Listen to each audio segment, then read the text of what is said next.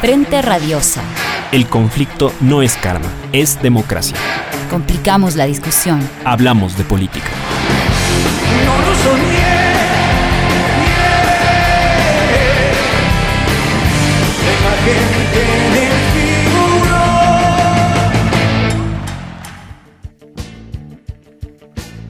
Con todos y con todos, bienvenidos nuevamente a Frente Radiosa, un espacio comprometido con debatir y agitar la política. Soy Isabel Díaz y me acompaña en la conducción Yura Serrano. ¿Qué tal, Yura?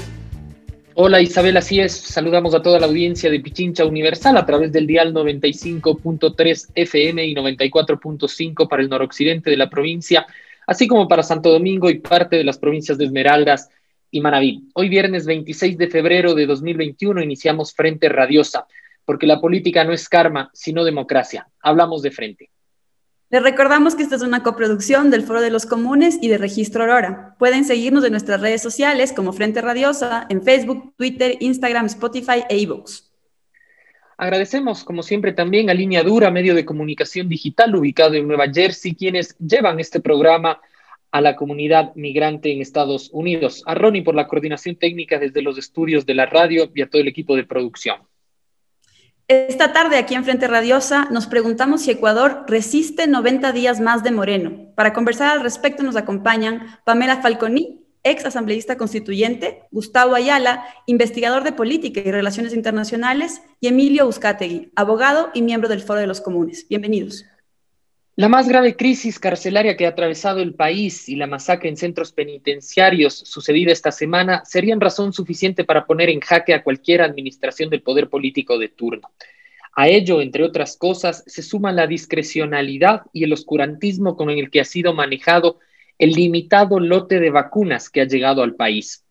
Poner en riesgo la vida de los ecuatorianos forma parte de la normalidad política al día de hoy de un gobierno que cuenta ya los días para irse. Quizás por ello, y porque estamos en pleno contexto electoral, se persigue una progresiva descomposición del bloque de poder, aquel que ha permitido durante cuatro años a Moreno sortear con impunidad los múltiples agravios a la voluntad popular. La armoniosa relación que existía entre los intereses corporativos de las élites presentes en el Ejecutivo, las instituciones de control del Trujillato y los partidos que obligaron la gobernabilidad desde la Asamblea parecería que ha entrado en tensión y resquebrajamiento. Aquel bloque autoritario que operó de manera unificada para reprimir al descontento popular ante las políticas de ajuste y despojo y que sostuvo a Moreno mientras le fue útil, no es el mismo ante la amenaza de un pronto cambio de rumbo que se avisora con la segunda vuelta de abril próximo. Arrinconadas y a la defensiva, varias de las caras visibles de ese bloque empezaron a abandonar voluntaria o forzosamente el barco a la deriva el ministro del Ajuste lo hizo en diciembre para resguardarse en alto cargo burocrático internacional. La ministra de la Represión, censurada por la Asamblea, también está en Washington. El operador del gabinete renunció hace pocos días sin dejar claridad de por qué lo hacía. Y hace pocas horas, el ministro repartidor de las vacunas se ha ido bien vacunado también. Todos con el pesar, reconocimiento y agradecimiento de Moreno. El malestar de la ciudadanía crece de manera exponencial y solo espera un cambio drástico desde el poder político. El recetario de campaña antipopular parece que no ha encontrado capacidad de actualizarse y canalizar ese descontento y, como desde hace varios años, busca desesperadamente traer escena a los mismos cucos.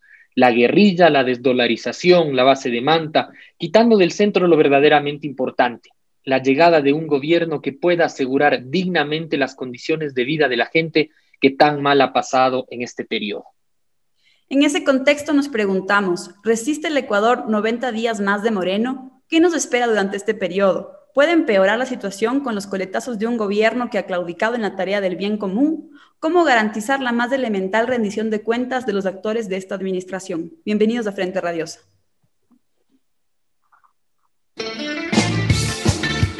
Política de frente, porque la política es cambio y conflicto.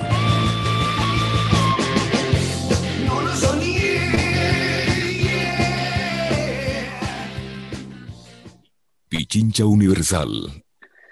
La crisis carcelaria y el escándalo por la repartición VIP de las vacunas son la punta del iceberg de un Estado en profunda descomposición. Así empezamos este panel preguntando a nuestros invitados ¿Cómo leen ustedes las múltiples crisis que atraviesa el país hoy por hoy? cómo hemos llegado a un momento tan crítico de desprecio por la vida misma. Bienvenido, Emilio, empezamos contigo. Hola, Yura. Hola, Isabel, Pamela, Gustavo. Qué gusto y un auténtico honor poder ser parte de un espacio como es Frente Radiosa. Discusión política compleja, pero también propositiva. En ese sentido, yo creo que Ecuador está viviendo quizás la fase más sincera de su esencia como país. ¿A qué me refiero como esto? Yo creo que durante los últimos años eh, los cambios sustanciales tuvo en materia de política pública, estabilidad económica y social, eh, se sostuvieron y se entendieron y nos hicieron creer, personas como yo, jóvenes, como la mayoría, como ustedes también, que eh, esa es la normalidad del Ecuador. Un Estado que si bien puede considerarse una democracia joven, que si bien puede considerarse en materia económica todavía un país primario exportador, eh, sin embargo era un país que ofrecía y que garantizaba ciertos mínimos políticos y ciertos mínimos democráticos para su funcionamiento para que la disputa social se traduzca en cambios políticos y a su vez esos cambios políticos en cambios institucionales. Yo veo que lo que ahora en cambio estamos viviendo es el más crudo estado de no república del Ecuador. Volvimos a una situación en la que la institucionalidad eh, no, no, no, simplemente no existe, eh, los límites legales que permiten la convivencia social tampoco existen, y eh, por último, hemos ya llegado al descaro absoluto, en cambio, al nivel de clase política. Tenemos un ministro, tenemos a los periodistas que han defendido el bloque de poder de este gobierno, diciendo sin ningún empacho, bueno, sí, yo me vacuno primero porque me merezco. Sean buenos cristianos, no odien. Esa es la explicación y las respuestas que tenemos ante las inquietudes de política pública de la ciudadanía. Otra manifestación clara durante la crisis carcelaria ha sido que, claro, en, lugar de, buscarse responsables a la interna y de buscar explicaciones sustanciales de por qué hemos llegado a estos niveles de violencia en el sistema penitenciario, la respuesta ha sido, bueno, sospechosamente puede ser la culpa de Correa y la otra, la otra tesis, en cambio, viviendo ya más del lado de, de la ciudadanía, ha sido, bueno, pues, ¿por qué nos importa que se maten? Yo creo que más bien Ecuador ha llegado a esta implosión de sus contrasentidos un país que se atrevió, que soñó en consolidarse como un Estado mínimo. Yo ni siquiera les llamaría un Estado redistributivo o un Estado de izquierda, un Estado mínimo.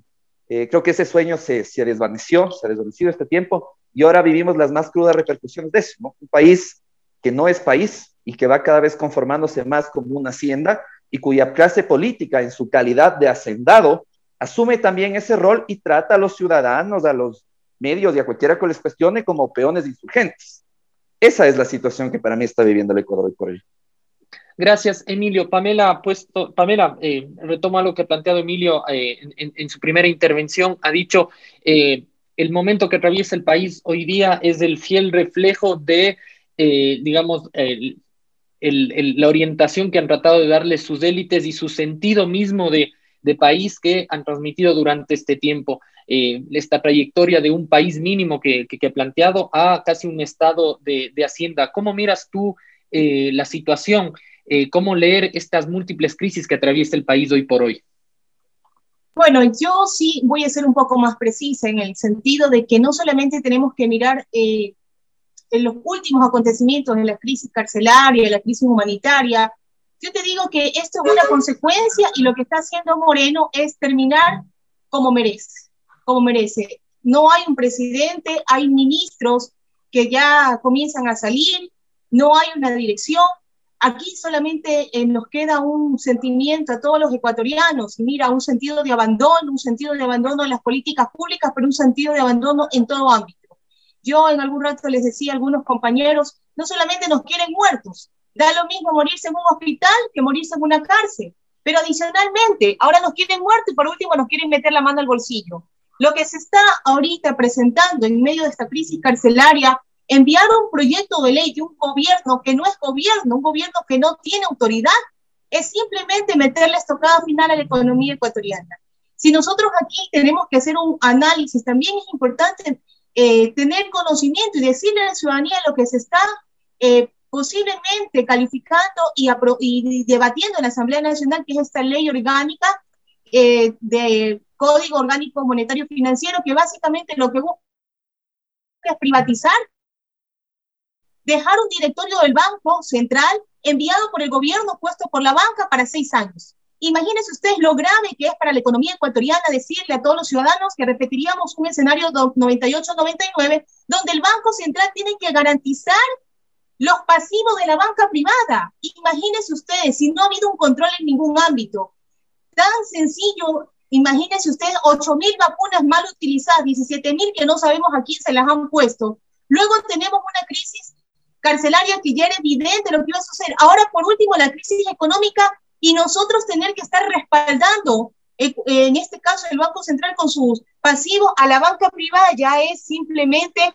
yo creo que la estocada final es entender que el gobierno de Moreno, que yo personalmente creo que no va a llegar, o sea, ni siquiera vamos a llegar al mes de mayo en estas condiciones, porque yo creo que eh, ellos mismos se han quedado sin oxígeno. Ellos mismos han creado las condiciones de ingobernabilidad, una situación extrema donde ustedes ven que ya los ministros ni siquiera tienen voz. Y yo le pregunto aquí a los ecuatorianos, a la gente que nos está escuchando, algunos de nosotros hemos escuchado a una ministra de Educación. Aquí, por ejemplo, hoy se terminó el ciclo Costa la, en, la, en todos los planteles educativos. No hay ningún pronunciamiento. Aquí no sabemos si nosotros en abril o mayo que retornan los chicos lo van a hacer de manera presencial. Es decir, que aquí no existe gobierno, no hay ministro, nadie responde por nada, ni salud, ni educación, ni el petróleo, no hay nada, simplemente aquí estamos a la deriva. Entonces, si me preguntas a mí, Yura y Isabel, yo creo que Moreno no va a terminar, Moreno no tiene condiciones, Moreno no tiene ministro y tampoco tiene el apoyo popular. Gracias, eh, Pamela. Gustavo, eh, estas, dos, estas dos ideas que, ha planteado eh, Pamela para iniciar el diálogo contigo, por un lado habla de un gobierno que no solo deja morir a la gente, sino que eh, también le mete la mano en el bolsillo hablando de la profunda crisis económica que, atraviesa y, eh, digamos, la última vuelta de, tuerca que quisiera dar el, Ejecutivo en términos de, ajuste y despojo eh, a, la, ciudadanía. Y dos, esta idea también de que el, digamos, el, gobierno corre, digamos, ha generado las condiciones para no llegar al fin del mandato. ¿Qué, qué opinión te merece? Bienvenido. Bueno, muchas gracias por la invitación, Isabel, Yura, a, los compañeros de producción de la radio y bueno, eh, buenas tardes a todas y todos. Eh, realmente yo creo que eh, no hay que confundir siempre las formas, y esto por dos variables. Uno, porque el discurso del gobierno, si ustedes se prestan atención, no, no ha sido tanto convencer como confundir. Y esto es algo muy preocupante que debemos tomar en cuenta, porque además esto ha sido una estrategia ya en muchas otras situaciones en, a lo largo de la historia, en donde la confusión busca generar desconfianza, busca generar eh, una, una, percepción, una autopercepción de, como sociedad muy debilitada y una incapacidad de vernos con posibilidades de hacer otras cosas. Y yo creo que si hay inoperancia, es, desde luego uno de los gobiernos con mayor inoperancia que existe en nuestra historia. Hay mucha gente con egos muy grandes y realmente capacidades muy limitadas. Son eh, entusiastas, peones de, de Hacienda, como ha dicho de alguna manera Emilio, pero esa es la forma. Yo creo que el fondo es que este proyecto de gobierno, que es moreno, eh, que además es un proyecto, digamos, neoliberal, es usado por un bloque de poder, tiene como objetivo central, y esto es una hipótesis que, manejo obviamente, pero destruir al Estado. Destruir no solo por su inoperancia, no solo porque tienen como proyecto neoliberal el ajuste fiscal que nunca se termina, que además vale decir, siempre dicen que tenemos un Estado muy obeso y nunca dicen ni cuál es el objetivo ni, ni sobre qué estudios eh, se basan realmente el objetivo es destruir al Estado porque el Estado es un instrumento que permite acumulación política para generar reformas y es un instrumento que también, que, como lo ha demostrado a lo largo de los otros gobiernos de la Revolución Ciudadana, y también es un instrumento que, eh, eh, permite eh, justamente generar lazos en la sociedad. Yo creo que es intencional esto más allá de las formas de inoperancia. Adicionalmente hay dos factores que también creo que hay que tomar en cuenta. El otro es que por las situaciones de la pandemia, de esta crisis multidimensional que vive el Ecuador, tenemos una sociedad política que habla sola que habla frente al espejo, habla entre sí y de sí. Y falta ese empuje social de la sociedad, estamos todos refugiados en nuestras casas, en los espacios privados, los que tenemos ciertas ventajas, el resto de la población está eh, enfocada a ver cómo sobrevive, las capas medias están enfocadas en ver en qué giros laborales realizan para sostener su nivel de vida, y esto es un factor importante, porque si no hay sociedad, que presione, que empuje, que exija.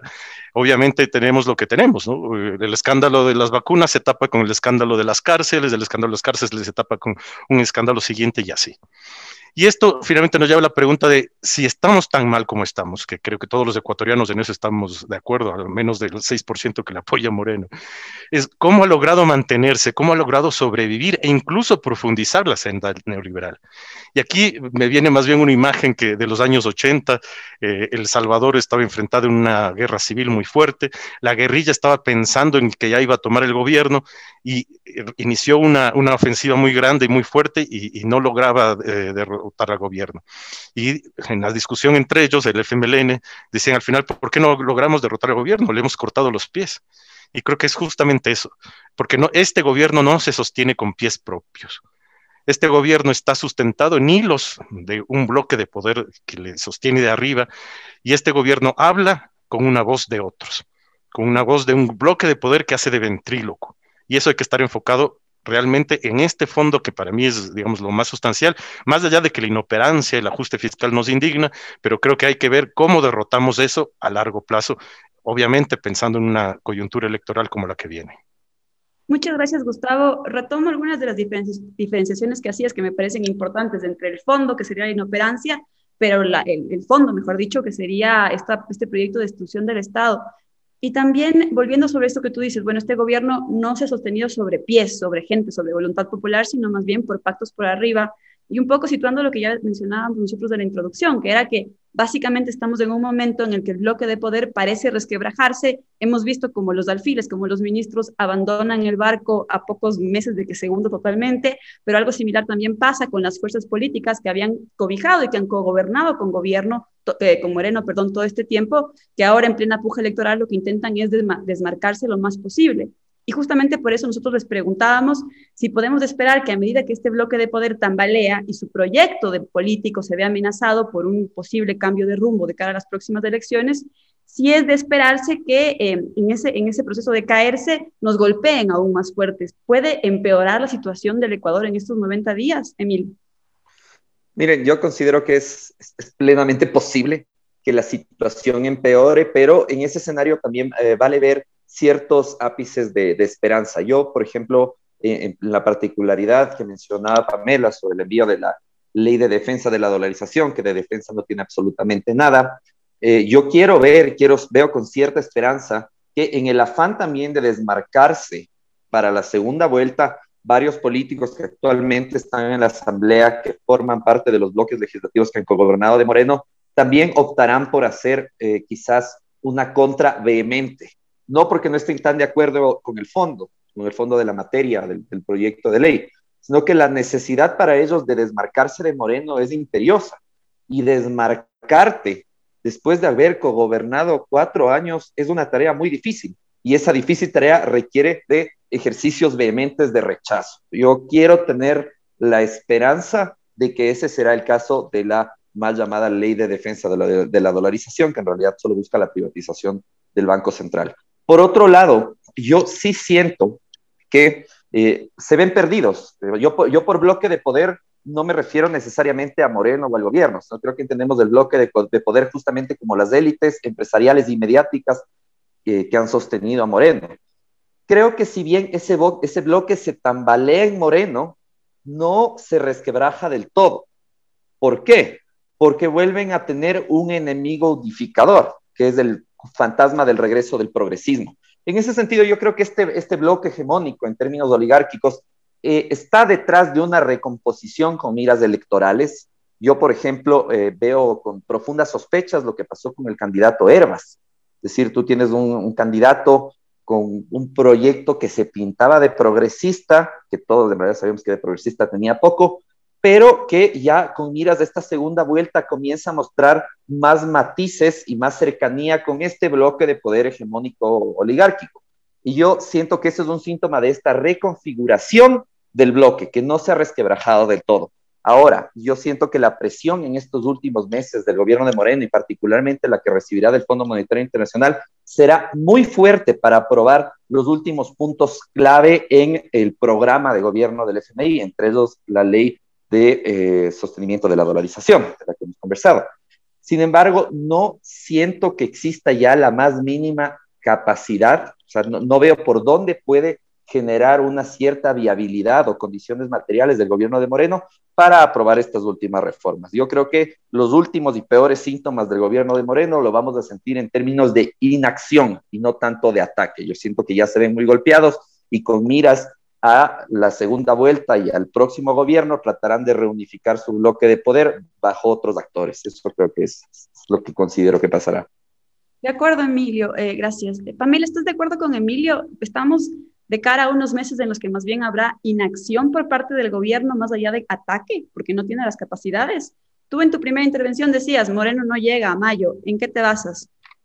Bueno, yo creo que es evidente que no solamente es un acto de desesperación enviar un proyecto de ley que no cuenta con el apoyo, y coincido con Emilio, no cuenta con el apoyo de las bancadas, es algo que también a la discusión al interno comienza a generarles ruido por los vicios de inconstitucionalidad que tiene, pero adicionalmente ya nadie quiere hacerse cargo de una ley que no tiene un apoyo ni tiene tampoco al interior tiene consenso. Entonces yo lo veo como algo desesperado, algo aventurero de lanzar una ley que luego tiene que ser revisada o analizada por 137 asambleístas, que muchos de ellos están de salida, muchos ya no repiten, y adicionalmente ya no hay quien haga la operación política. Ustedes saben, dentro de lo que hemos analizado, dicen, se fugó la de las vacunas, se fue la, la repartidora, pero ya no hay quien opere.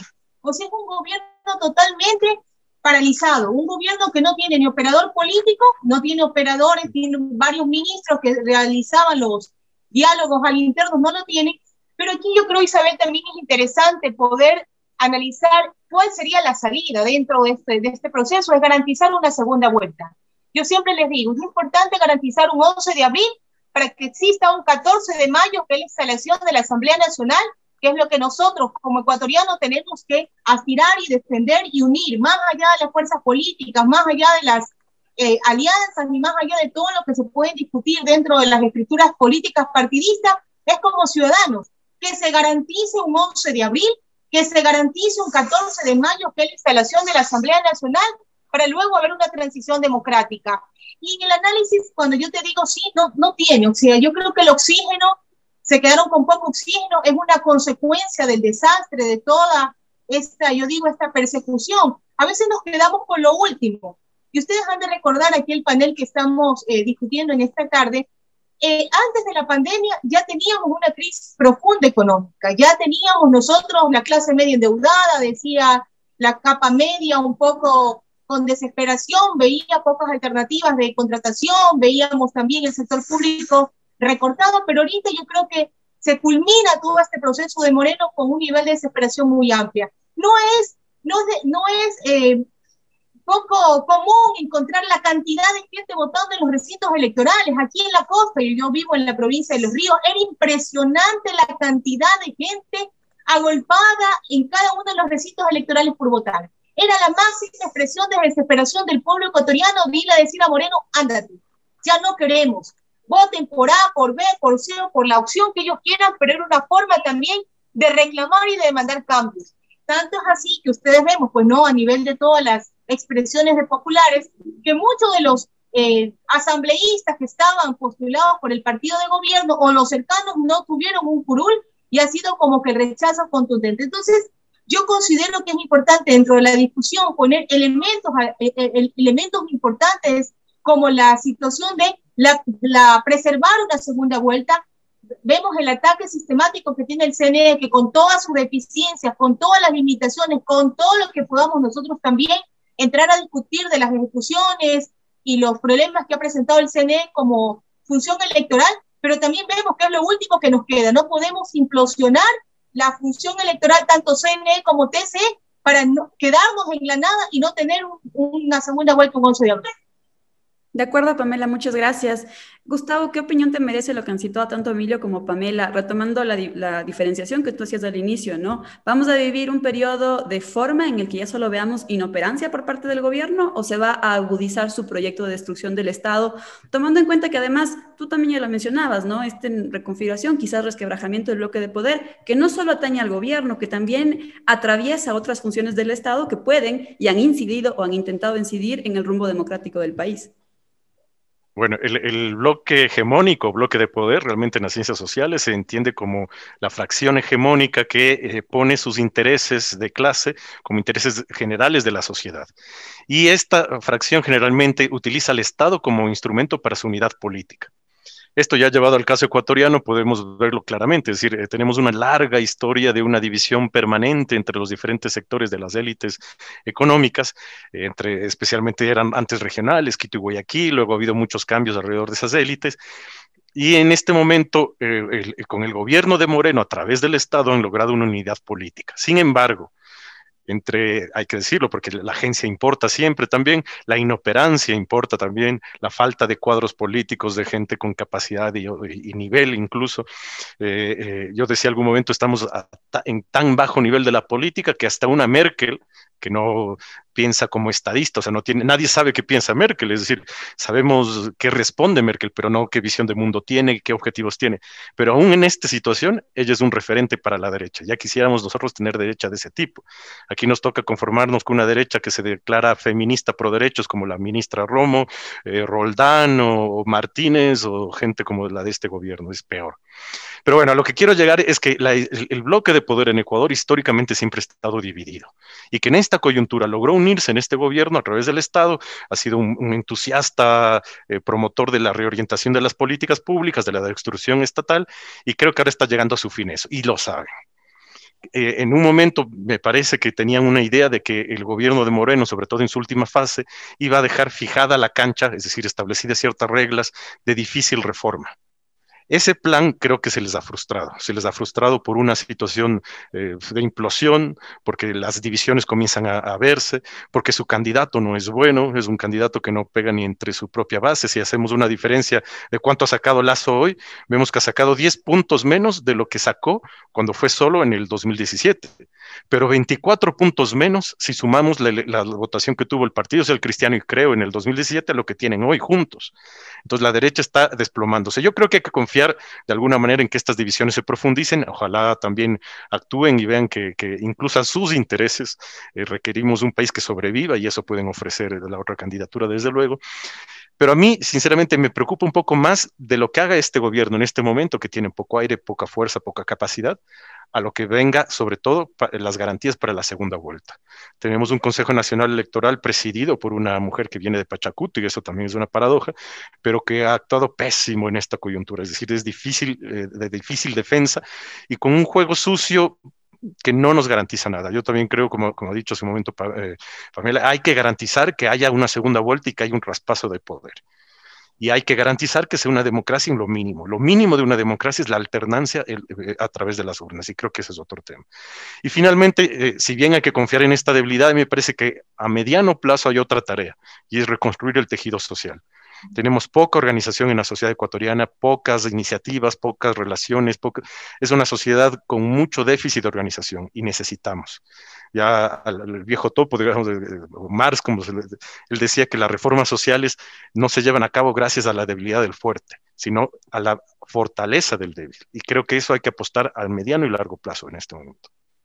Ok, Gustavo, muchas gracias. Con eso nos vamos a una pausa y en breve volvemos con más de Frente Radiosa.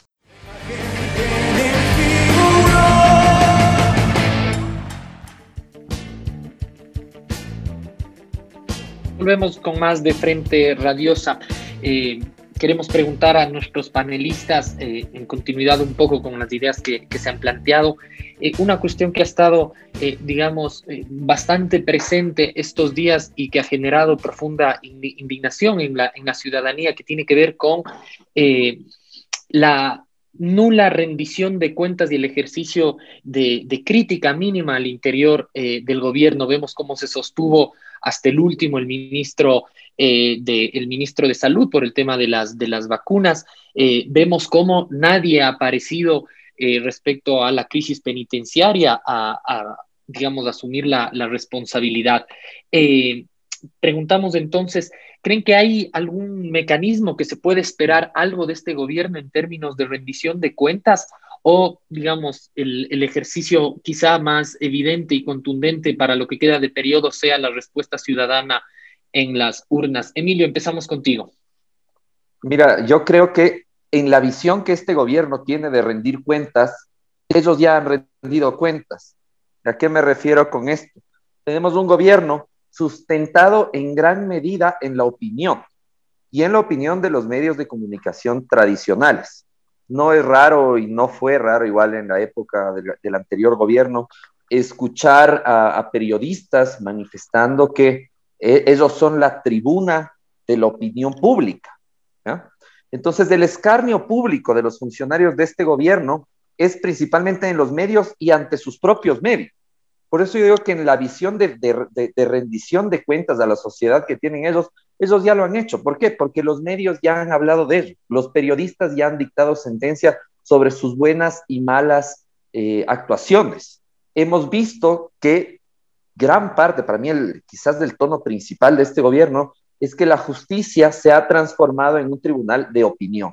En ese sentido, yo siento que ellos ya se piensan fiscalizados. Ahora, en términos reales, en un país de verdad, con un Estado de Derecho de verdad, los mecanismos institucionales para fiscalizar la actuación de los ministros de este gobierno existen. Pueden plantearse juicios políticos hasta un año después de destituidos los ministros, pero ahí tú tienes otro problema. Y el problema es cómo activar esos mecanismos institucionales con instituciones que están cooptadas por el mismo bloque de poder hegemónico. Tú te imaginas a una Diana Salazar fiscalizando a una pareja de Pablo Roma. Tú te imaginas a un Pablo Celi fiscalizando la actuación de un ministro Ceballos. Esto no va a pasar porque es el mismo bloque de poder.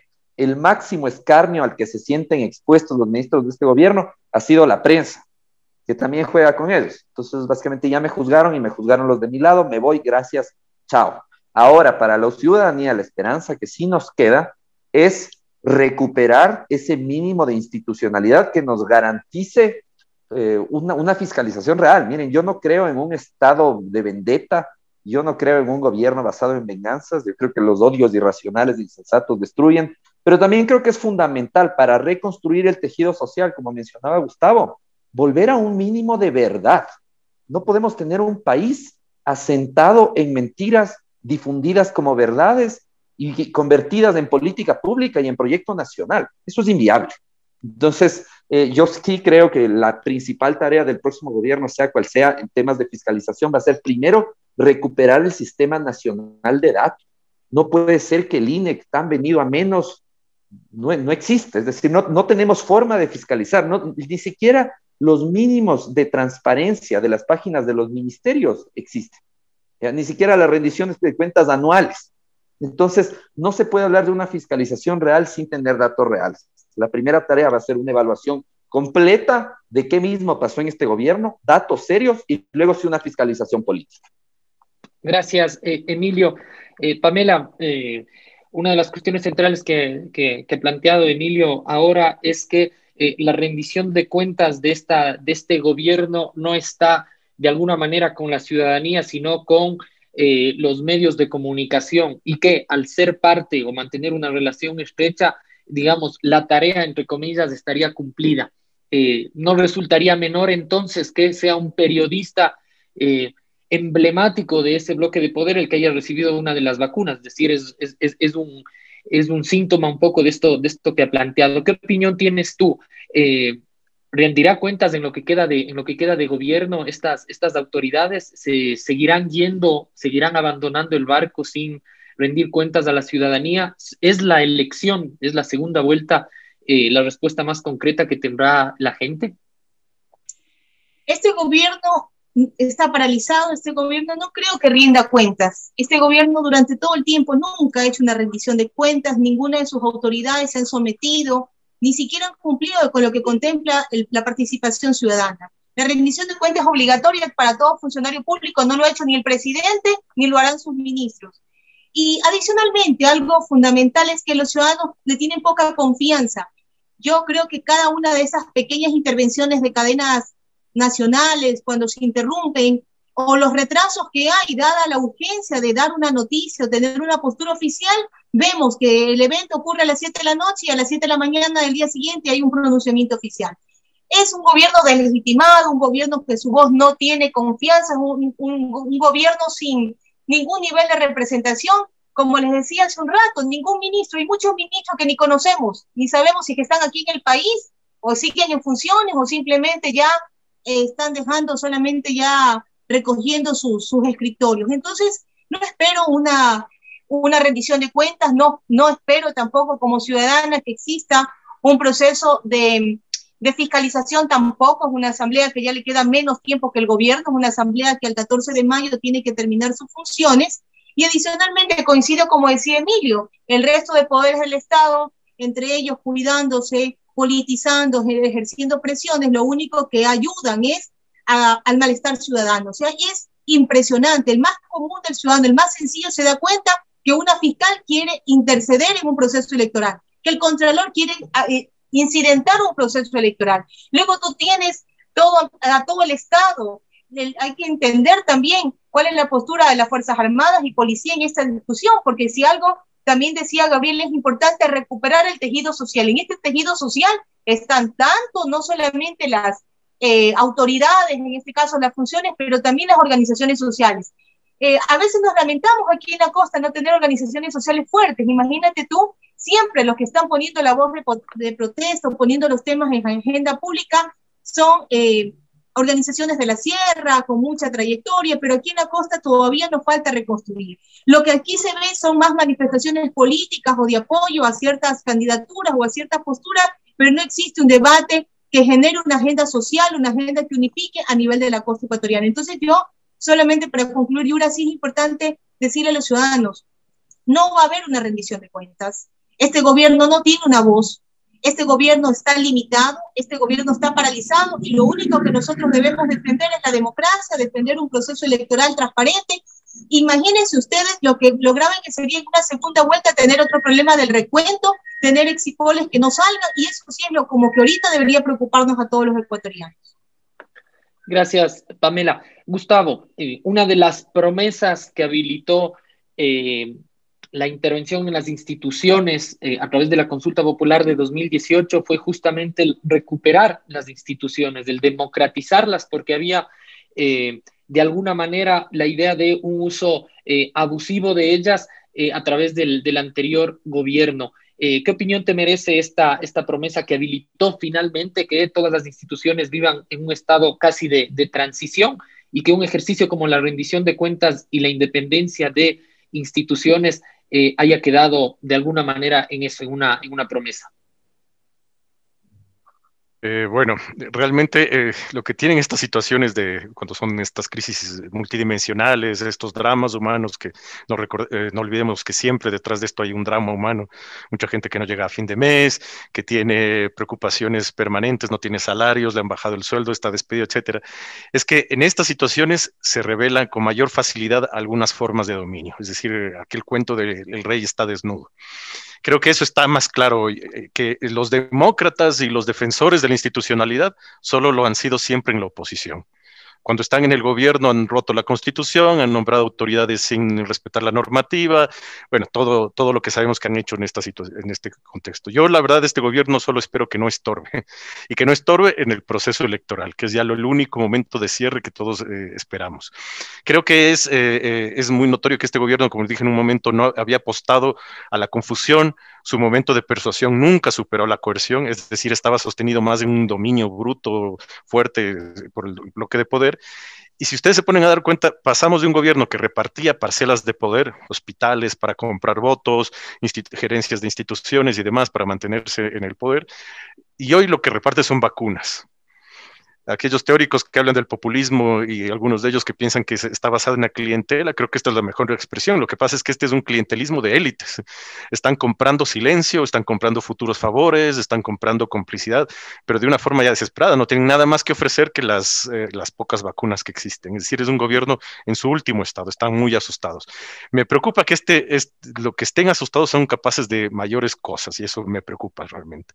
En todo caso, creo que lo que la etapa que, que venga hay que acabar con el sentido de impunidad.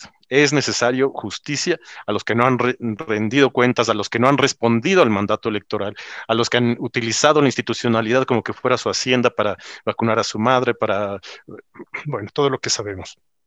Creo que estamos en un momento eh, que algún, algún pensador ya antiguo, Polanyi, decía, es un momento de reacción de la sociedad frente al libre mercado. Porque corremos el riesgo que el mito del libro mercado acabe rompiendo las sociedades. Casualmente, este, este, este economista, bueno, no es economista, pero desarrolló un trabajo en economía, sacó un libro al mismo tiempo que Hayek, ¿no? Y justamente en la vereda opuesta. Creo que estamos ante esa situación. Estamos ante un punto de inflexión por la crisis multidimensional, que si bien en la coyuntura estrecha el margen, a mediano plazo o largo plazo puede generar un nuevo horizonte. Y creo que eso es lo que está en juego en estas elecciones, justamente, el, qué horizonte va a ser eh, el principio de ordenamiento societal si la protección común y la acción colectiva o el mercado y la salida y la, la, salida individual, el sálvese quien pueda. Eso es lo que está de juego de fondo en esta coyuntura. Clarísimo, Gustavo, muchas gracias. Hemos hablado hasta ahora del gobierno, de las fuerzas que lo sostienen, usando el término que tú, que tú mencionabas, de este clientelismo de élite, si se quiere. Pero yéndonos al otro extremo, ¿qué se puede esperar del progresismo, de las izquierdas, de quienes ponen por delante la defensa de derechos humanos para hacer frente a esta situación y procurar una mínima recomposición estatal? Eh, generar justamente esta rendición de cuentas a la que hacíamos alusión. Eh, hay líneas rojas en torno a las cuales estas fuerzas a las que, yo mencionaba eh, podrían, deberían unirse para estar a la altura de este momento histórico, Emilio. Mira, yo creo que quizás ya ni siquiera una voluntad del progresismo organizado, sino una necesidad mínima democrática que rebasa incluso las tendencias progresistas.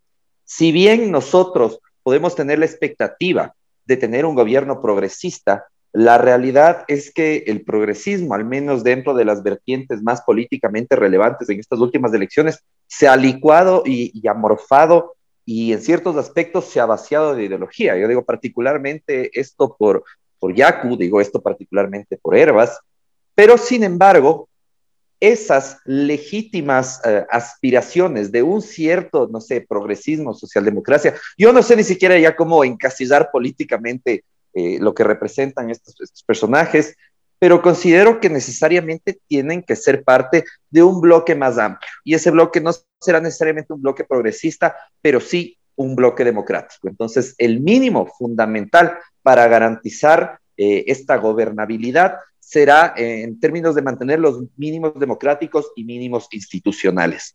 Siento que eh, cualquiera que sea el próximo gobierno, en el caso aún más de ser un gobierno progresista, tendrá ciertamente unas condiciones materiales sumamente difíciles a las que no, no, se ha, no, no, ha tenido que enfrentarse ningún gobierno anterior, pero sin embargo yo considero que la base fundamental para darle gobernabilidad a este futuro gobierno y generar una salida es proponer definitivamente un pacto democrático mínimo entre organizaciones políticas, pero sobre todo también un pacto social mínimo. Yo siento que gran parte de, la desidia y de la violencia de este gobierno se ha contagiado a la sociedad y a sus formas de hacer política. Eh, como sociedad no podemos permitirnos eh, vivir en este abandono, vivir en esta, en esta violencia y en esta permanente agresión mutua. Entonces, el reto definitivamente es enorme para el progresismo, pero confío en que un bloque mínimo democrático le dará al próximo gobierno la gobernabilidad suficiente para sacar el barco, si bien quizás no necesariamente a, flote, por lo menos garantizará que no nos acabemos de hundir. De acuerdo, Emilio, muchas gracias. Eh, Pamela, ¿estás de acuerdo con Emilio? Él habla de un bloque democrático como mínimo para salvar al Ecuador en estas próximas elecciones en las que todos sabemos nos jugamos la vida. Tú también has sido empática en la que diciendo que entre otros lo fundamental ahora es salvaguardar la segunda vuelta el 11 de abril. Eh, ¿Cómo lees eh, las posibles articulaciones políticas que tienen que darse desde las izquierdas, desde el progresismo de cara a las siguientes elecciones? Sí, estoy de acuerdo con lo que manifiesta Emilio. Es necesario un pacto social, un pacto democrático, pero también un reconocimiento de, de, todo lo que, de todo lo que se logró después de octubre del 2019. Eso es importantísimo, ¿no? Nosotros tenemos que entender, por ejemplo, el crecimiento de todo el movimiento indígena aquí en la costa ecuatoriana. Si tú te das cuenta, la votación que alcanzó el movimiento indígena en la costa es también una representación a todo lo que se evidenció y en lo que defendió el movimiento indígena en octubre del 2019. Creo importante también que esto va a ir más allá del progresismo. Mucho, o sea, no solamente entender dentro de, los diálogos la construcción en conjunto que puede haber del progresismo, el reconocimiento al movimiento indígena, la fuerza que tienen en sectores importantes de la población ecuatoriana, y esa representación dentro del nuevo, esquema de cómo gobernar. Entonces yo aquí creo que es importante entender cómo vamos a gobernar, cómo se va a gobernar, cómo vamos a reconstruirnos como, como país. Adicionalmente, creo que aquí un factor importante también es la legitimidad y eso lo dan los votos. Si gana una de las dos tendencias, la progresista o una tendencia neoliberal, aquí lo tendrán que tener eh, la claridad que será la contundencia de los votos, la legitimidad que se le dará en la urna a una de las dos opciones. Y con esa fuerza de los votos, la reconstrucción tendrá, yo creo, un poco más de aliento, una construcción colectiva, una construcción que también permita aguantar la arremetida que también se va a venir. O sea, creo que no va a ser sencillo que un gobierno progresista pueda eh, eh, alcanzar los primeros meses de gobierno con una total relatividad o calma. Entonces, aquí sí debemos operar con una conciencia ciudadana. Siempre les digo, más allá de defender una tendencia, hay que defender la vida. Y eso creo que hemos hecho un ejercicio muy profundo y consciente los ecuatorianos. Estamos defendiendo la vida, ya yo creo que lo más cotidiano se nos ha hecho la muerte, el dolor, la tragedia. Yo creo que el Ecuador requiere un respiro, requiere también mucho diálogo, mucho respeto. Estos, estas señales que también puede dar el candidato del progresismo es importante. Un candidato joven, un candidato que se hable, un candidato que debate, un candidato que no no tiene pues esos rezagos también de generar tensiones con sectores como los comunicadores o los sectores empresariales, sino una construcción y un pensar en cómo lo vamos a hacer. Entonces, yo creo, Isabel, ahí importante, como ratifico, va a ser la legitimidad expresada en la votación del 11 de abril. Importante también que las discusiones puedan generar ciertos acuerdos importantes para esta segunda vuelta, que las propuestas puedan ser recogidas y también aceptadas y no solamente gobernar para, sino gobernar con. Y en esa, en esa disyuntiva creo que se tiene que plantear el progresismo y creo que vamos por un buen camino. O sea, sería importante también entender cuáles van a ser las correlaciones de fuerza en la Asamblea Nacional. Hay muchos nombres que se ponen dentro de las posibilidades para presidir la Asamblea Nacional y esa va a ser, la, creo que la primera eh, eh medida, la, el primer, la primera puja que va a haber al interno de la, de la Asamblea, quien logre captar la mayoría de los votos, siendo la revolución ciudadana, un bloque mayoritario no llega a ser la mayoría, o sea, es la gran minoría, pero no alcanza solo para poner autoridad, le va a tocar hacer su primera demostración de diálogo, su primera demostración de acuerdo, pero también de cumplimiento de ciertas agendas programáticas. Gracias, Pamela. Gustavo, ¿estás de acuerdo en que para salir de esta cotidianidad de la muerte, como lo llamaba Pamela, eh, lo básico, lo mínimo hoy por hoy es construir un bloque democrático? Y en ese caso, ¿cómo toma forma aquello en las próximas elecciones, pero también ya pensando en el próximo periodo de gobierno? ¿Cómo generar mínimos de gobernabilidad? Este gobernar no solo para, sino gobernar con, como lo, como lo mencionaba Pamela. Bueno, sí, estoy de acuerdo en que, digamos, hay tres urgencias inmediatas. Eh, protección social, eso es evidente, necesitamos, hemos retrocedido más de 20 años, 8 puntos en la pobreza, 6 puntos en la desigualdad. En todos los indicadores hemos retrocedido más de 20 años. Es necesario protección social, es necesario reanimar la economía y es necesario reconstruir la institucionalidad. Son tres prioridades que yo creo que debe estar enfocado el próximo gobierno. Y está claro que además, como ha pasado con esta segunda oleada de, gobiernos progresistas, eh, se puede entender que también toman perfiles más moderados porque tienen que conversar con la sociedad un poco, eh, digamos, con otros sectores que, antes no se estaba hablando. Eh, sin embargo, también es verdad que la moderación tiene importancia en el sentido que, que, te puede abarcar a otros sectores, pero también tiene otros riesgos. Y quiero esto avanzar un poco más. Creo que el correísmo en general ha tenido a veces problemas para escuchar a la sociedad diversa. Creo que este es un buen momento para mostrar justamente los cambios que se da dentro del correísmo, porque la realidad es otra, el correísmo es otra y exigen ciertos acuerdos. Eso estoy totalmente de acuerdo. Hay que jerarquizar conflictos, hay que evitar ciertas aventuras. Alguna vez escuché a alguien que decía otra constituyente, creo que meternos en estos conflictos políticos, en esta situación, no es lo mejor. Es, para mí sería lo mejor oír adentro de la sociedad y oír abajo. Creo que si no se corre el riesgo de aislarse de la sociedad con aventuras políticas ajenas a esta tensión de la urgencia social, pero como les digo, también hay una preocupación un poco más de fondo. Eh, Pulanzas, un, viejo intelectual griego, en su análisis sobre el fascismo, él decía que eh, eh, descubría tres factores de por qué surgía el fascismo. Uno, las derrotas de los movimientos populares. Dos, una crisis de hegemonía. Tres, una crisis de representación política que generaba una base social autoritaria Y estos son algunos factores que uno puede ver en muchos países del mundo. ¿eh?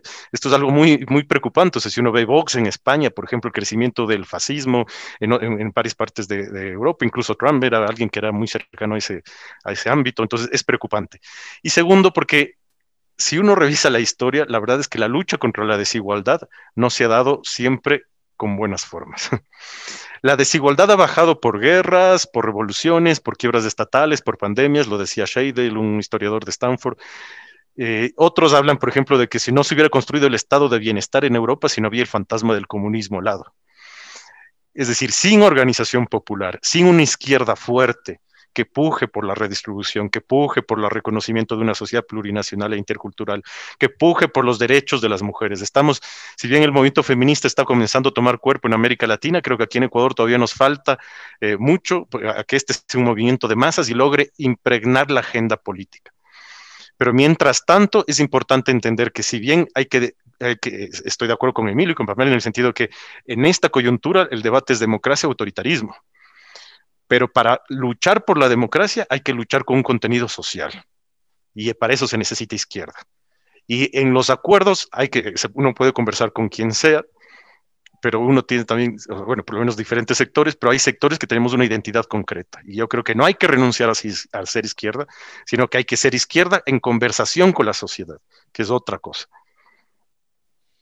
Gracias, Gustavo. Nos vamos acercando al fin del programa, así que eh, tenemos un minuto para cada uno de los panelistas para precisar eh, ideas que se nos hayan quedado. Quisiera poner sobre la mesa eh, esta idea de primeras lecturas que se tuvo de la primera vuelta, que mientras los grandes medios de comunicación posicionaban que casi el 70% de la población le había dicho no al correísmo, la lectura que tuvo el candidato Arauz era que había un 70% de un bloque antineoliberal. Eh, ¿Qué opinión les merece eso en clave de pensar este momento complejo de las múltiples crisis que atraviesa el país, que seguro es un escenario completamente distinto a aquel de 2008 cuando llegó la revolución ciudadana y que se tienen que pensar de manera más concreta cómo resolver problemas puntuales? Un minuto de cierre, Emilio. Yo creo que esa lectura viniendo del candidato ganador es evidente. Lo que está diciendo es, el neoliberalismo no va más y aquí, sea yo o sea alguien más, viene un bloque popular. Un ahora, la forma en la que esto se maneje en el modo de gobierno tiene que ser radicalmente distinta a los ya famosos diálogos política, los diálogos ganador y la sociedad en la amplitud de su conjunto. Así que mucho ojo con eso coincido mucho con Gustavo cuando decía tiene que ser izquierda hablándole a la sociedad. Y para eso necesita de una sociedad organizada. Así que, como palabras finales, a organizarse, porque la tarea no está solo en los políticos, el reto está en ellos, pero el mandato está en nosotros. Así que organizarse, luchar y militar. Muchas gracias. Gracias, Emilio. Pamela, último minuto para cerrar el programa. Bueno, yo eh, estoy de acuerdo con lo que han planteado eh, tanto Emilio como Gabriel. Y adicional, lo que decía Gabriel de qué es lo que tenemos que poner a debatir y cuáles son los problemas importantes de la sociedad. Un nuevo sistema de protección social que ayude pues, a la población durante este tiempo de crisis última que hemos mantenido, pero también dentro del análisis de las nuevas necesidades de la población. Tenemos una necesidad urgente de devolverle la salud, las vacunas, pero también la salud mental, los niveles de violencia intrafamiliar, eh, todo este estallido social que hemos visto en las cárceles, imágenes tan violentas tenemos que procurar cuidar a la sociedad, cuidar también los espacios al interno, pues no de los debates y construir desde el dolor, porque lamentablemente nos va a tocar eso, construir desde el dolor, construir desde la muerte espacios de discusión, espacios que también nos permitan sumar agendas y como decía Emilio, unificar, pero también avanzar. Si algo tenemos nosotros que cuidar, como lo decía Isabel, son los procesos democráticos, los diálogos que se manejen a nivel de, los escenarios políticos de, tendencias o de bancadas, pero también a los ecuatorianos a nivel de desesperanza estamos, yo creo que más allá de las cifras que nos comentaba Gabriel de desnutrición infantil, de violencia, la pobreza y las nuevas necesidades de la población ecuatoriana, esa población joven también que, que necesita expresarse y necesita encontrar respuestas, esperemos que del lado del progresismo encuentren todas las alternativas para ver cómo encaramos este 2021 y cómo también durante cuatro años de gobierno se puede presentar una agenda progresista que satisfaga a otros sectores que durante la época del correísmo no se logró llegar o que quedaron algunas tareas pendientes. Entonces, yo solamente para cerrar agradecerles a ustedes, a Yura y a Isabel esta oportunidad, a los compañeros también, y decirles nada, ojalá podamos tener en otro momento otras discusiones. La visión de la costa, quiero decirles, compañero, es distinta. Es importante en esto no solamente la representación entre los debates políticos, nosotros aquí tenemos otras dinámicas, otras necesidades. Ahora mismo dentro de la población se, se discuten otras necesidades en la costa ecuatoriana y sería importante también transmitirlas en estos espacios. Gracias, Pamela, sin duda fundamental. Gustavo, el, último minuto para cerrar el programa, tu mensaje de, cierre. No, bueno, realmente ya hemos un poco dicho todo, la, eh, la, situación es alarmante, pero creo que hay que luchar por un futuro. Creo que además la metáfora de las, de las vacunas nos ayuda mucho a entender qué está eh, en riesgo hoy. Eh, con las vacunas no es que se salvan solo los vacunados, o nos salvamos todos o no hay salvación para la humanidad y para el mundo. Creo que hay que pensar mucho justamente, además en el tema de la naturaleza, es un tema que hay que, que seguramente va a cobrar eh, mucho peso a lo largo de, de, lo que venga en esta coyuntura, es una de las causas de lo que estamos viviendo encerrados y es un tema importantísimo. La acción colectiva y la solidaridad es lo único que nos queda como humanidad. Agradecemos nuevamente a nuestros invitados, a nuestra invitada y al equipo editorial y de producción que da vida a Frente Radiosa todas las semanas. Esperamos que este programa haya sido de aporte para la reflexión y la deliberación colectiva, porque el conflicto no es karma, sino democracia. Hasta la próxima semana. Una coproducción del Foro de los Comunes, Registro Aurora y Ecuador para Largo.